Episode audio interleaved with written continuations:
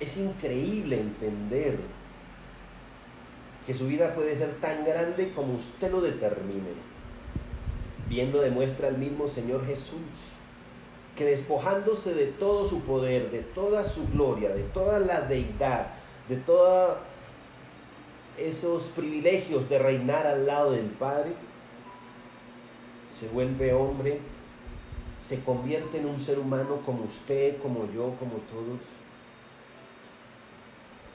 Y definitivamente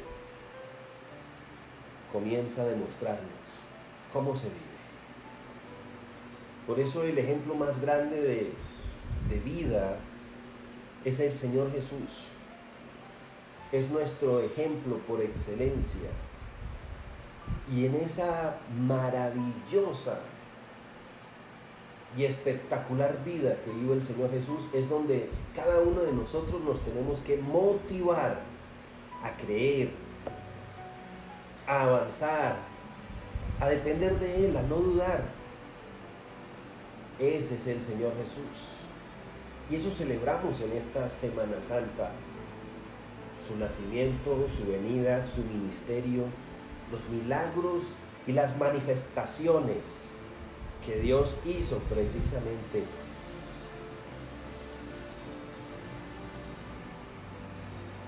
a cada uno de nosotros.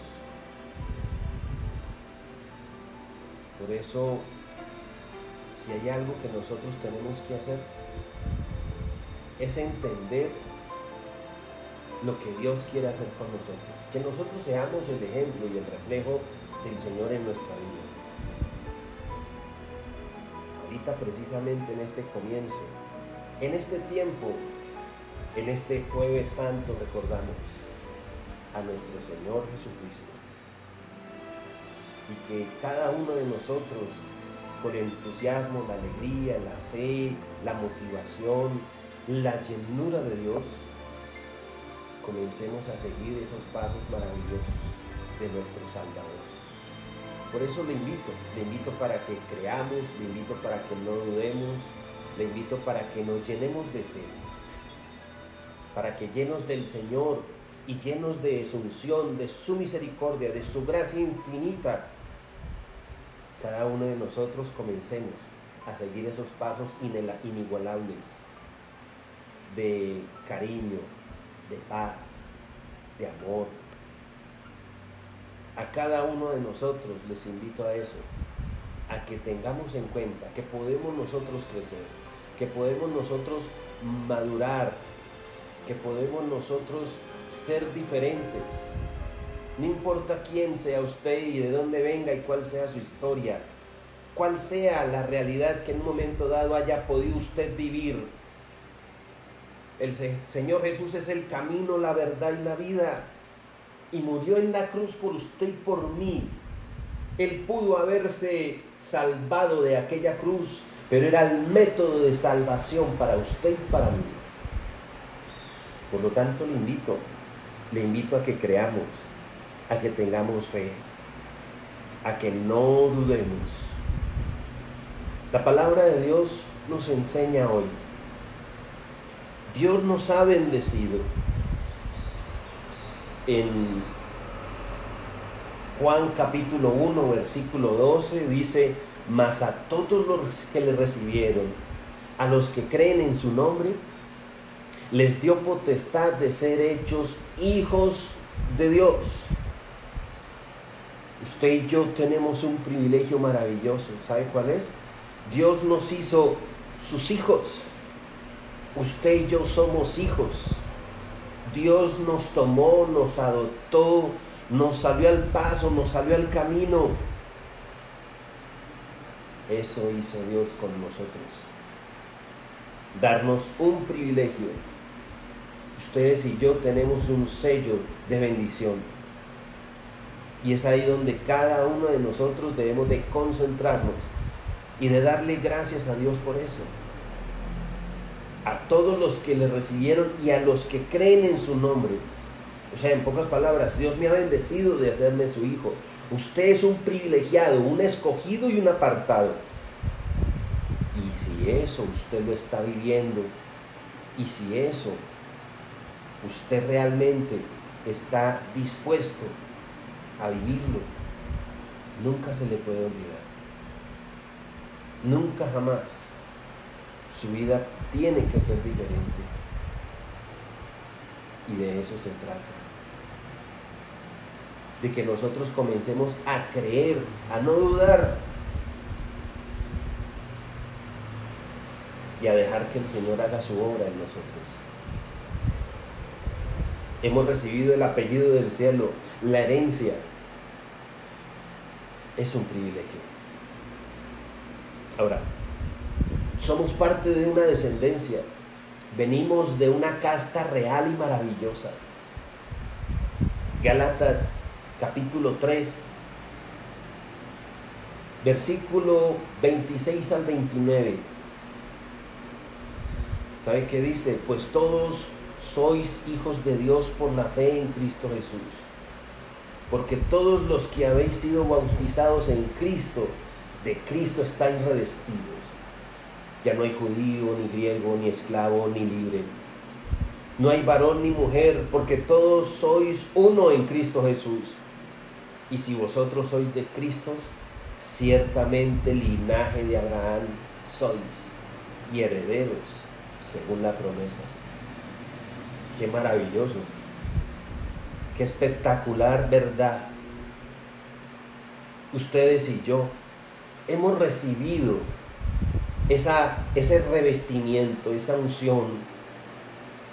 No tema, no desmaye, no se llene de miedo, no se llene de temor, no se asuste. Sí hay adversidad, sí en este momento el mundo está lleno de miedo, de inseguridad. Ha venido este virus. Pero no tenga miedo. Usted es hijo de Dios. Y Dios no permitirá que nada le pase, absolutamente nada. Porque usted está revestido del Señor de los cielos. Linaje de Abraham somos según la promesa. Y ustedes y yo hemos sido escogidos. Vengo de esa descendencia, de esa línea de bendición. Y así como en tiempo de Abraham como todos los patriarcas que creyeron y esperaron en Dios, fueron bendecidos y guardados. De manera que no tema, tranquilo, Dios está con usted. Ya no, no importa no hay judío, no hay griego, no hay esclavo, no hay libre. Murió su pasado. De modo que alguno está en Cristo, nueva criatura es. Las cosas viejas pasaron. Usted es nuevo. Por eso no tenga en cuenta su pasado. Tal vez fue triste, doloroso, tal vez hizo cosas terribles. Pero independientemente de lo que haya hecho, lo que haya sucedido con su vida, la palabra de Dios es clara. Estamos revestidos en Cristo, bautizados y ungidos por su presencia. Usted es templo de Dios. Linaje de Abraham soy. Y herederos de sus promesas. Imagínense. En usted y en mí están las promesas que Dios le hizo a Abraham. Un Abraham que creyó, y el ejemplo lo coloca en Abraham, porque nosotros tenemos que ser imitadores de la fe de Abraham. Un hombre que aprendió, que aprendió a contar estrellas, porque su mirada permanecía hacia lo alto, hacia arriba, buscando el rostro de Dios y su presencia. Contaba estrellas. Pero cuando usted deja de creer cuando usted deja de tener a Dios en el corazón, cuando usted se llena de miedo y de inseguridad, en vez de mirar hacia arriba, mira hacia abajo, clava su cabeza en la tierra, en el estiércol, se hunde en su oscuridad, en su maldición y en vez de contar estrellas, cuenta, cuenta problemas, dificultades, adversidades, cuenta cosas difíciles, su lenguaje es un lenguaje de amargura, de tristeza y de dolor. Pero cuando yo soy heredero según las promesas y me comporto como el Abraham que Dios quiere que seamos, levanto la mirada y cuento estrellas. Así será tu descendencia. Porque no hay límite para el que cree y no hay límite para el que espera en el Señor. Jamás lo habrá. Mientras que mi fe permanezca en Él. Qué maravilloso entender una verdad tan poderosa como esta. Yo soy heredero de sus promesas. De manera que levanta la cabeza. No claves tu cabeza en la arena como el avestruz, que cuando viene la adversidad en tierra se esconde no, es tiempo de sacarla, es tiempo de levantar la cabeza, es tiempo de contar estrellas, es tiempo de creer, es tiempo de planear. A pesar de las noticias y de las estadísticas y de los diagnósticos y de todo eso que pasa en las noticias, mi llamada es a contar estrellas y a creer en esperanza contra esperanza. Dios me bendice independientemente de toda circunstancia. Yo quiero hoy recordarles una bendición. Número 6, del 24 al 26. Dice que Jehová te bendiga, que Jehová te guarde, que Jehová haga resplandecer su rostro sobre ti y tenga de ti misericordia. Y Jehová alce sobre ti su rostro y ponga sobre ti paz. Dios ha bendecido su vida con esta bendición santa y maravillosa. Que Jehová te bendiga, que Jehová te guarde y que Jehová haga resplandecer su rostro sobre ti y que sobre ti ponga paz. ¿Sabe que le reto algo? Le invito. Este pasaje, número 6, del 24 al 26, ¿qué tal si lo imprime, lo pone un poquito grande y lo pone en un lugar donde todos los días usted se recuerda, porque a veces se nos olvida. Póngalo al lado de la cama o en la nevera o las señoras cuando cocinan, no sé, o al televisor, para que nunca se le olvide que Jehová te guarda, te bendice y hace resplandecer su rostro sobre ti. Y que Jehová trae sobre usted paz. Por eso todo aquel que espera en Dios y confía en Él tendrá siempre paz. Y no hay adversidad, no hay dificultad, no hay dolor, no hay amargura, no hay tristeza, hay felicidad porque aquel que espera en Dios confía en Él y Él hará. Por eso no tenga miedo, no tenga susto. Dios se ocupa de su vida. Dios está con nosotros. No tema no desmaye. Dios está aquí. ¿Sabe lo que dice el Salmo 121.3? Que Dios me guarda. Mire lo que dice el Salmo 121.3. Salmo 121.3. No dará su pie al resbaladero, ni se dormirá el que me guarda. Ni se duerme, ni permite que mi pie se resbale Dios va a guardar su vida. Dios guardará tu existencia. Dios guardará. Y la mano de Dios está sobre ti día y noche, en todo momento, en todo lugar. Porque el llamado de Dios es a guardarme, a guardar, guardar. Esa palabrita hermosa, Dios me guarda por donde quiera que vaya, donde quiera que yo esté, donde quiera que yo me encuentre. Dios me guarda. Dios te guarda, hijito, hijita de Dios. No temas. Bueno, hay adversarios, hay enemigos. Y uno de los grandes saboteadores de nuestra propia vida somos nosotros mismos.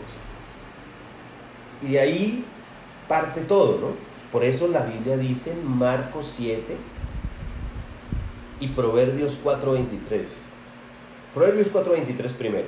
Dice, sobre toda cosa guardada, guarda tu corazón porque de él mana la vida. ¿Sabe qué quiere decir Dios? Que yo tengo que guardar mi corazón, porque de él mana la vida. Pero si mi corazón está contaminado, si, si, mi corazón está lleno de miedo, de inseguridades, y comienzo a escuchar esos mensajes tristes de esas personas que muchas veces tengo a mi alrededor, que son personas que me contaminan, que me contagian con ese virus. Ese es el virus que más daño hace, ese que contagia mi corazón. Ese COVID-19, pero yo no sé cómo llamarlo. Ese virus que envenena mi pensamiento, que envenena mi corazón. Estoy lleno de amargura, de resentimiento, de pensamientos nocivos contra mí. No puedo, eh, no soy capaz, es difícil, es complicado. Hay unos que nacieron para ser estrellas y hay otros que nacieron para estrellarse y yo soy uno de ellos. Y hay personas que piensan, tienen esa mentalidad, porque tienen el corazón con ese virus, están envenenados de tristeza, de negativismo, de dolor, de frustración. Ese es el virus que les está matando. Esos que están llenos de odio. Por eso, sobre toda cosa guardada, guarda tu corazón porque de él mana la vida. Guarde su corazón. ¿Cómo lo guardo? De muchas maneras. Una de las cosas es aprendiendo a escuchar. Mi cabeza es como un aeropuerto donde yo permito qué vuelos aterrizan y qué vuelos no. Mi cabeza es como una torre de control, de control. Viene un avión cargado de cosas negativas, no aterriza. Aquí no aterriza ese avión lleno de virus. Aquí no vienen esos que vienen a contaminar mi vida. Pero cuando yo escucho un mensaje como este, o cuando me reúno, o cuando busco escuchar la palabra de Dios, leer al Señor, escuchar lo que Dios dice, levantarme en la madrugada, abrir la Biblia y entender lo que Dios habla de mí, que soy escogido, que soy apartado, que Dios está conmigo, que aunque ande en valle de sombra y de muerte, no temeré porque Dios está conmigo. Y cuando yo me lleno de fe y guardo mi corazón, entonces no hay virus que pueda acabar mi vida. No hay COVID-19 que pueda infectar. Por eso, sobre toda cosa guardada, guarda tu corazón. ¿Qué está escuchando? ¿A quién está escuchando? Es muy importante, entienda, a quién está escuchando. El gran poder del ser humano reside aquí, en lo que piensa, en lo que cree, cómo se desarrollan esas convicciones y esas creencias. Todo está aquí. ¿Cómo creo? ¿En quién creo? ¿A quién escucho? Por eso es tan fantástico cuando yo comienzo a escuchar la Biblia. Porque cuando yo escucho la palabra de Dios, estoy escuchando esa a Dios. ¿Y sabe quién es Dios? El que me hizo, el que sabe de que soy capaz. Y Dios no me va a dar nada con lo que yo no pueda. Dios está con nosotros. Por eso le invito para que crea, para que no dude. Sigamos hablando de esto. Hay que guardar el corazón. Mire, vamos a otro pasaje interesantísimo. Marcos 7, del 15 al 23. Este Marcos es espectacular. Miren lo que dice. Esto lo dijo el Señor Jesús. Nada hay fuera del hombre que entre en él y que le pueda contaminar. Pero lo que sale de él, eso es lo que contamina al hombre. Si alguno tiene oídos para oír, que oiga. Cuando se alejó de la multitud y entró a la casa y le preguntaron sus discípulos sobre esa parábola, y él le dijo, ¿también vosotros estáis sin entender? ¿No entendéis que todo lo de afuera que entra en el hombre no le puede contaminar?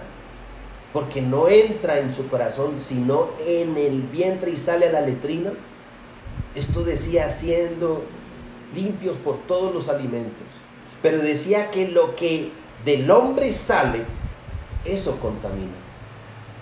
Porque de dentro del corazón de los hombres salen los malos pensamientos, los adulterios, las fornicaciones, los homicidios, los hurtos, las avaricias, las maldades, el engaño, la envidia, la maledicencia, la soberbia, la insensatez. Todas estas maldades de dentro salen y contaminan al hombre. El verdadero virus está es allí en el corazón. ¿Qué fluye de mi corazón? Y de mi corazón van a fluir cosas buenas dependiendo de a quién lo escucho, quién es el Señor de mi vida y en qué creo. Por eso es tan importante responderme en qué creo, a quién escucho, cuáles son esas convicciones rectoras de mi vida.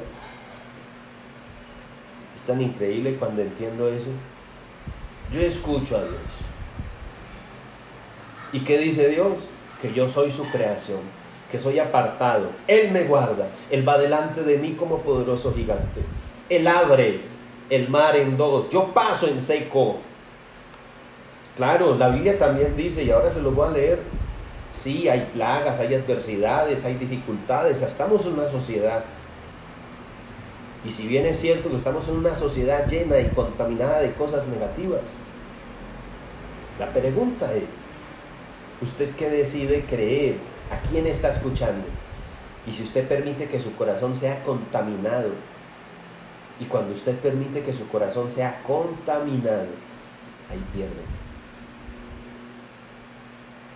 Lo que sale del corazón, ahí, el engaño, la envidia, la soberbia, la insensatez, el hurto, la, el hurto, la avaricia, la maldad, sale de un corazón engañoso y perverso.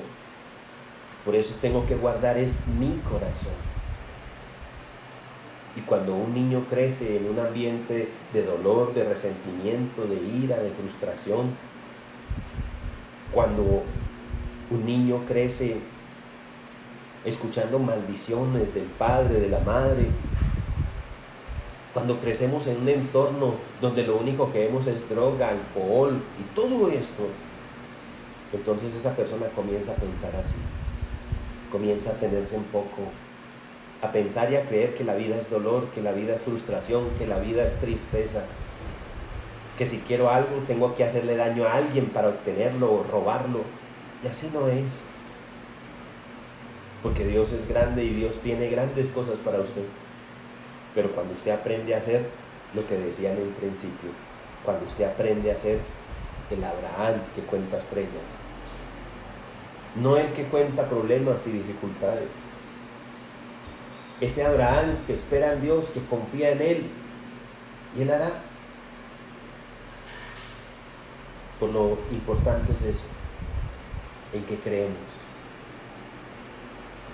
Mire lo que dice. Hay una historia fascinante, yo creo que usted la conoce. Está en Génesis capítulo 41 y en Génesis capítulo 41, la palabra de Dios nos enseña que en un momento dado hay un hombre llamado José. No voy a contar la historia de José, ese es otro tema. Pero dice que mientras que José estaba en la cárcel, sucedió algo terrible. El faraón de aquel entonces tuvo un sueño y en ese sueño Dios le decía que iban a haber siete años de abundancia y siete años de escasez.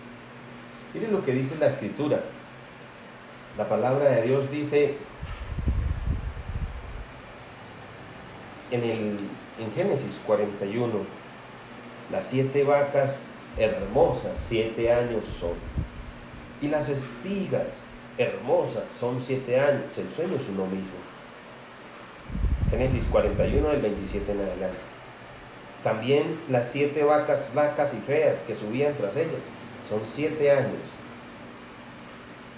Siete años que serán de hambre.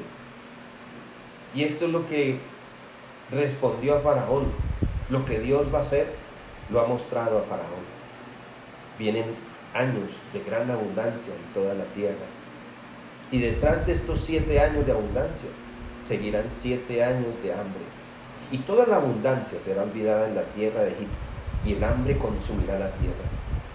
Y aquella abundancia no se echará de ver a causa del hambre siguiente, y será gravísima. El versículo 33. Por tanto, provéase ahora Faraón de un varón prudente, sabio y póngalo sobre toda la tierra. Cuando uno eh, comienza a leer unos pasajes como estos, uno comienza a entender muchas cosas. En la Biblia se mencionan situaciones, siete años de abundancia, siete años de escasez.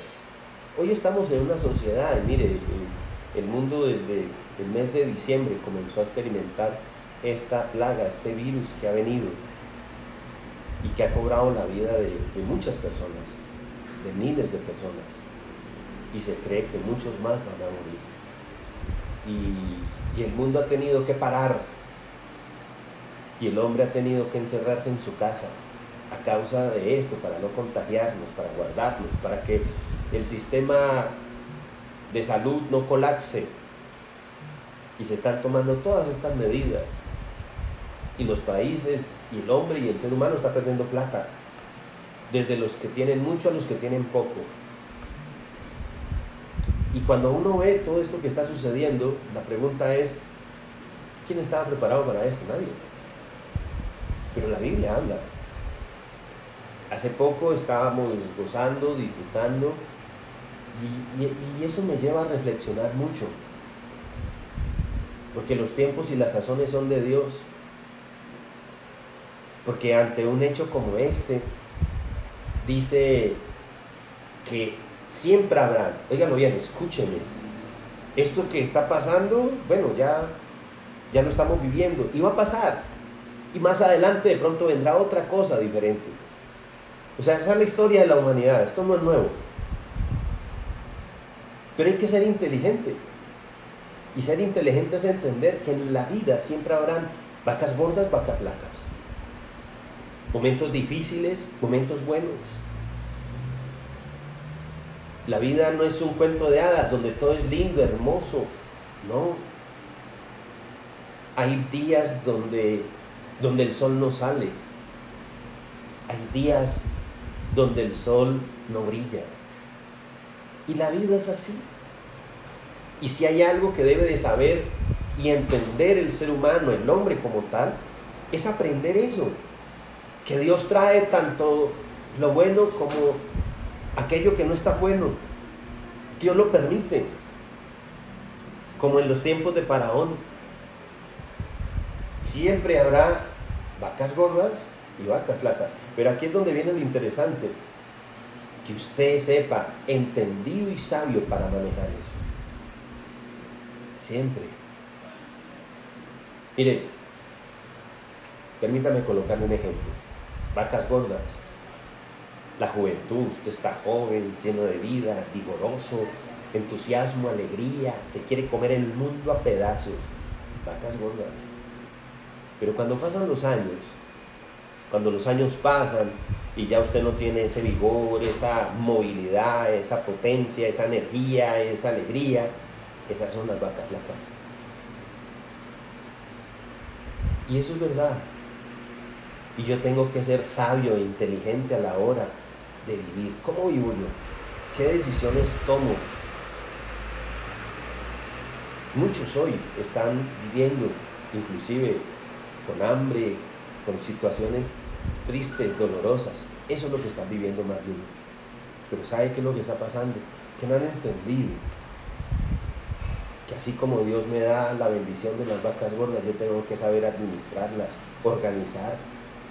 Y como dice la escritura, mire lo que dice este pasaje, versículo 33, por tanto provéase ahora Faraón de un hombre prudente y sabio y póngale sobre la tierra de Egipto ¿Sabe qué dice la Biblia? Un hombre sabio, entendido. Eso es lo que dice Dios.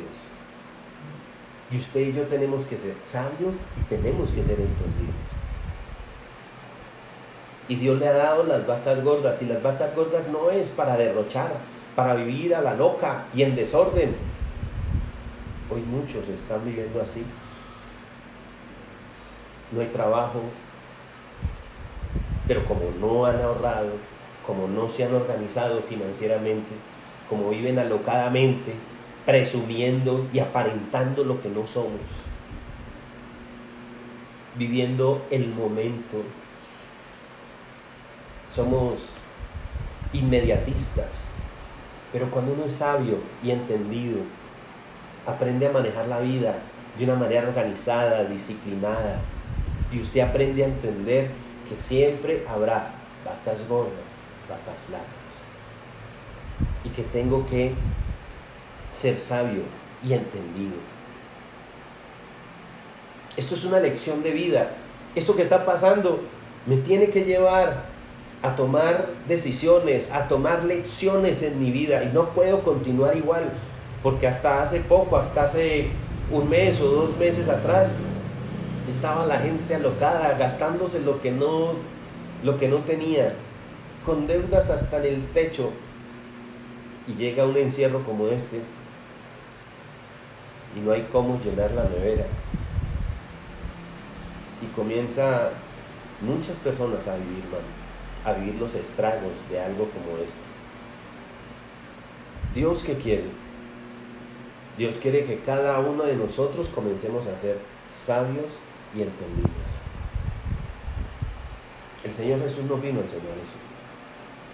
El Señor Jesús vino a entender la vida más productiva de cualquier ser humano fue la del Señor Jesús. En tres años y medio nos enseñó se manifestó al mundo a los 30 años, dando a conocer su palabra, dando y predicando de su Padre Celestial.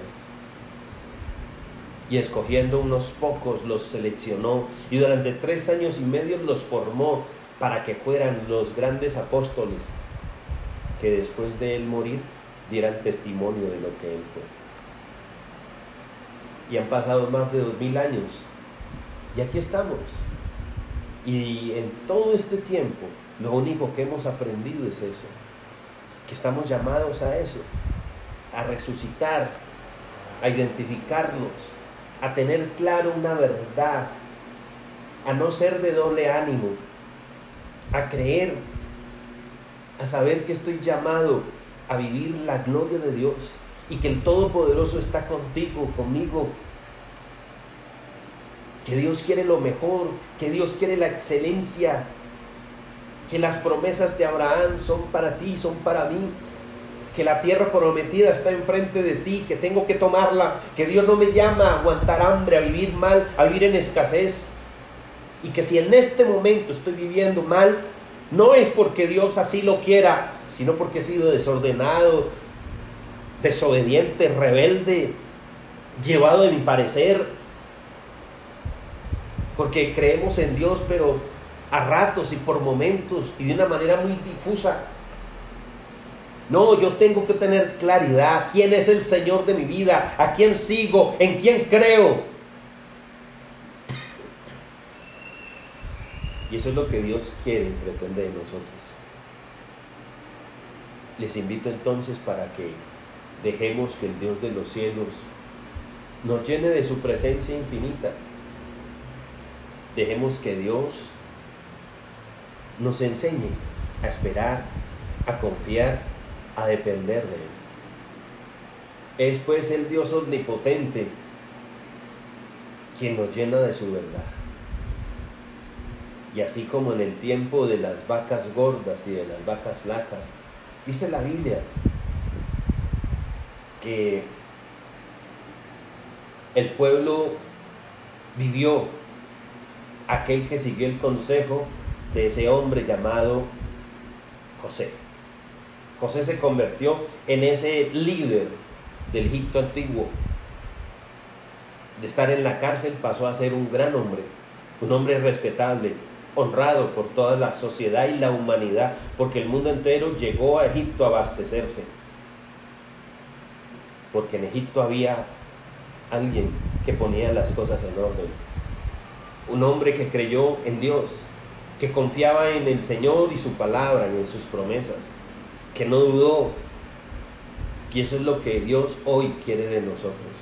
Y mi invitación es para eso, para que creamos, para que no dude, para que tenga fe, para que no se llene de miedo ni de inseguridades, para que crea en Dios. Pero lastimosamente muchas personas en una ambivalencia Somos demasiado cambiantes, ambivalentes, desordenados. Y en ese desorden hoy creemos y mañana se nos va la fe para el carajo y dejamos de creer. Y entonces en medio, de toda esa confusión manejamos unos altibajos, unos yoyos, unas emociones todas raras que suben y bajan. Y somos inconstantes en todos nuestros caminos. Y si hay algo que tengo que cambiar es precisamente eso. Dios quiere que usted crea, crea en Él, crea en Dios y su palabra. Porque usted y yo venimos de la descendencia de Abraham. Esa descendencia maravillosa y espectacular que Dios ha querido darnos. Por lo tanto, le invito, le invito para que creamos, le invito para que dejemos que el Dios de los cielos nos guíe, nos enseñe. Hoy, en este momento, con todo el corazón, es tiempo entonces de reflexionar. Jesús vino a morir en la cruz por usted y por mí. El Cordero inmorado, el Cordero perfecto, ese Cordero de amor, vino a dar la vida por usted y por mí a darnos la oportunidad de ser salvos, a darnos la oportunidad de tomar una vida distinta, diferente, mejor, excelente. Eso es lo que ha querido Dios con nosotros. Y esa es la exhortación, el desafío y la invitación que todos tenemos. Es tiempo entonces de creer.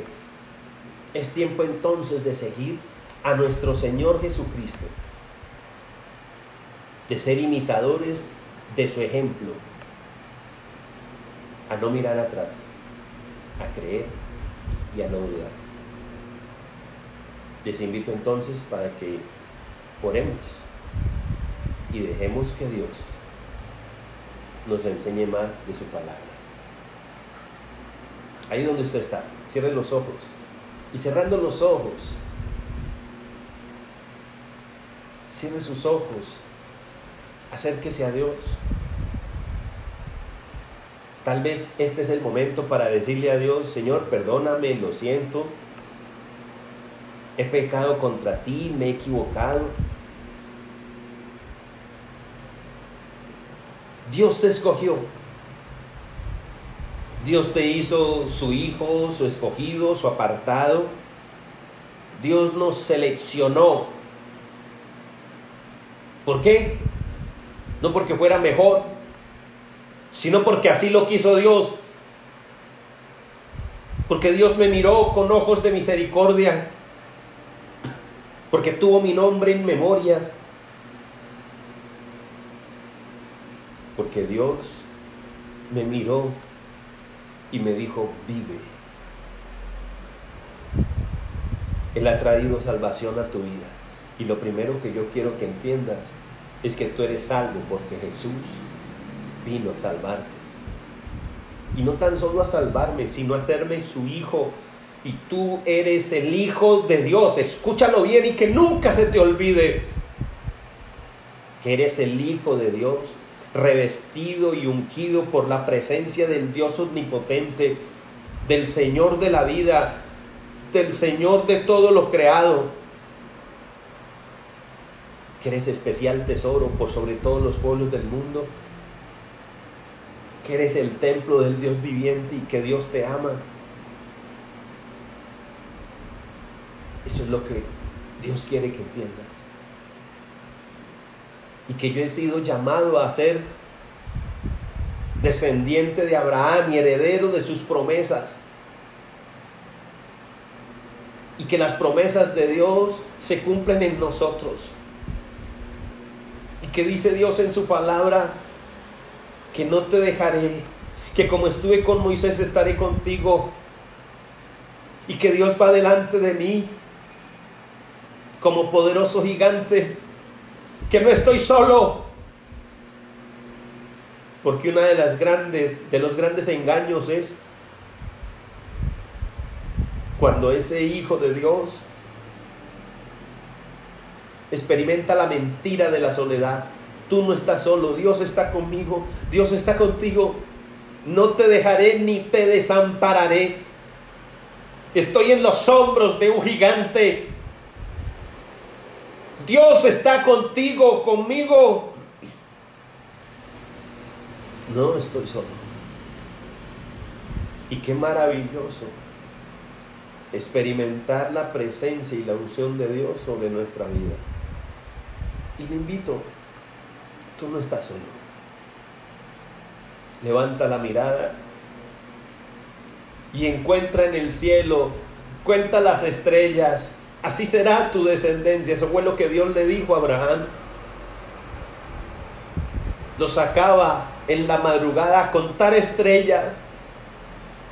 Y Dios quiere que en la madrugada te levantes y levantes la cabeza y entiendas que ese Dios de Abraham es el Dios tuyo y el Dios mío, que no hay nada imposible para Él, que no hay adversidad, que no hay gigante, que no hay Goliat que pueda hacerte daño,